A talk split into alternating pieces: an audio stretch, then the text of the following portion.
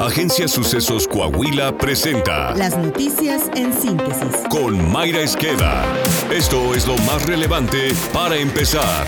Política. Con el objetivo de mantener la seguridad y el desarrollo de Coahuila, el Partido Revolucionario Institucional, el Partido de la Revolución Democrática y Unidad Democrática de Coahuila registraron ante el Instituto Electoral de Coahuila la Alianza Ciudadana por la Seguridad, con la que los tres institutos políticos impulsarán a candidatas y candidatos a las 38 alcaldías del Estado. Carlos Robles Lostano, líder estatal del PRI, acompañado por la dirigente en Coahuila del PRD, Maritelma Guajardo, y por Lenin Pérez Rivera, presidente de la UDC, acudieron ante el IEC a presentar a documentación con la que quedó formalmente registrada la alianza entre dichos partidos políticos con miras al proceso electoral local del presente año. El objetivo es impulsar a las y los futuros 38 alcaldes que harán equipo con el gobernador Manolo Jiménez para que Coahuila vaya para adelante en seguridad, desarrollo económico, salud y mejorar la calidad de vida de las familias coahuilenses, expresaron. Esta es la primera vez en la historia que el PRI, PRD y UDC conforman una alianza en la entidad, a pesar de que en procesos electorales anteriores se enfrentaron en las urnas. En esta ocasión dejaron de lado sus diferencias para hacer de Coahuila su único partido político, luego de que la dirigencia nacional del Partido Acción Nacional asumiera una cerrada postura para formar parte de esta alianza, los dirigentes del PRI, PRD y UDC en el Estado exhortaron a las personas que militan o simpatizan con Acción Nacional a sumarse a este gran movimiento. Al respecto, aunque prefirieron no adelantar más detalles, anticiparon que en días próximos importantes cuadros relacionados al PAN se sumarán a la Alianza Ciudadana por la Seguridad. Nacional. José Filiberto Velázquez, quien dirige el Centro de Derechos de las Víctimas de la Violencia, Minerva Bello, informó que aunque las autoridades estatales únicamente reportaron cinco personas calcinadas en la comunidad de Buenavista Guerrero, él tiene el conocimiento de al menos nueve personas muertas, seis heridas y unas 15 desaparecidas. El pasado 4 de enero, al menos 30 personas fueron atacadas con drones en la comunidad de Buenavista. Dos días después se reportó el hallazgo de un auto calcinado con los restos de cinco personas fallecidas. La Fiscalía General del Estado de Guerrero aseguró que luego de realizar investigaciones y recorridos en la comunidad de Buenavista de los Hurtado, no se tuvo información adicional sobre más personas heridas, desaparecidas o privadas de su libertad. Sin embargo, el sacerdote asegura que el número de víctimas es mayor al dado a conocer por las autoridades y además explicó que aunque el ataque hubo quienes lograron huir, pero las y los familiares de las personas desaparecidas no pueden ir a buscarlos, pues es una zona de guerra.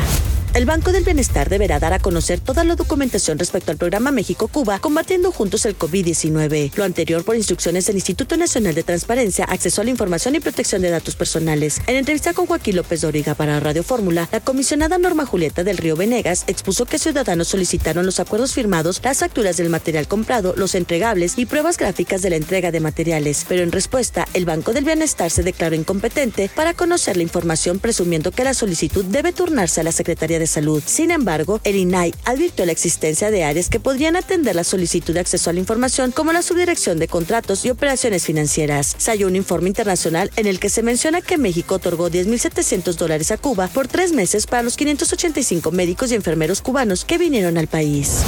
San Juana Martínez, exdirectora de Notimex, reveló que la lista de liquidaciones del sindicato de la agencia se infló con cachirules y que a ella le pidieron el 20% de los pagos para el personal para destinarlos a la campaña presidencial de Claudia Sheinbaum. Señaló corrupción y las presiones del sindicato, además del fuego amigo de Luisa María Alcalde, entonces secretaria del Trabajo y ahora de Gobernación, y de su padre, Arturo Alcalde, que supuestamente asesoró al sindicato. Internacional. Al menos ocho personas murieron en varios ataques armados registrados en diversos puntos de la ciudad costera de Guayaquil, luego de que un grupo fuertemente armado ocupara las instalaciones del canal TC Televisión y tomara como rehenes a los empleados. La policía logró recuperar las instalaciones y detuvo a 13 personas, pero en otros puntos de la ciudad se produjeron hechos violentos que derivaron en la muerte de ocho personas en una jornada de terror que también azotó a varias ciudades del país, incluida la capital Quito. En Guayaquil, epicentro de la violencia y segunda ciudad en importancia del país, hubo robos, saqueos y tiroteos en diversas zonas comerciales. En el norte de la capital, varios individuos dispararon a los vehículos que pasaban cerca de ellos, lo que causó la muerte de cinco personas y heridas a un estudiante de un colegio de la zona. Cerca de allí, un grupo armado irrumpió en un almacén de repuestos y asesinó a tres personas. Coahuila. Al anunciar la expansión de la empresa Yura, el gobernador Manolo Jiménez Salinas señaló que una de las prioridades de su administración es el desarrollo económico y parejo para todas las regiones de Coahuila. El mandatario estatal agradeció a los directivos de Yura por la inversión, resaltando que su gobierno es un aliado de todo aquel que quiere trabajar, emprender o invertir en Coahuila. Lo que hoy se vive es que aquellos que tienen la confianza de invertir en la entidad les va muy bien. Esta empresa suma la diversificación de la región y se empieza a ver síntomas positivos, dijo. Agregó que vienen buenas noticias para Torreón. En las próximas semanas habrá nuevas inversiones relacionadas a la industria automotriz y al nearshoring. El compromiso de campaña fue llevar al desarrollo parejo a todas las regiones. Saltillo. Saltillo se posicionó en el séptimo puesto de las ciudades más innovadoras del país, según la más reciente publicación del Instituto Mexicano para la Competitividad. El alcalde de Saltillo, José María Frostro Siller, mencionó que actualmente el municipio ofrece las condiciones idóneas que propician la inversión